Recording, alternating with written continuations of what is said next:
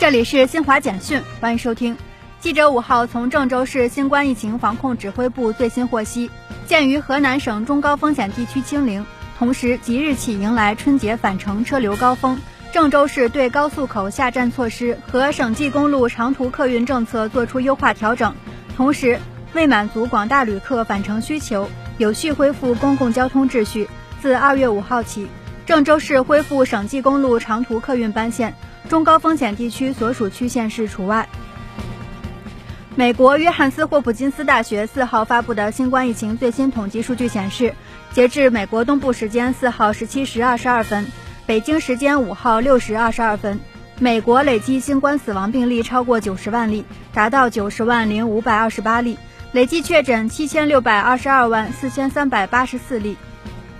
欧体育电视网、德国电视二台等媒体四号向德国当地观众直播北京冬奥会开幕式，对其中科技舞美中蕴含的想象力和创造力赞叹不已，称开幕式展现出中国自信和善意以及节制的美德，堪称完美。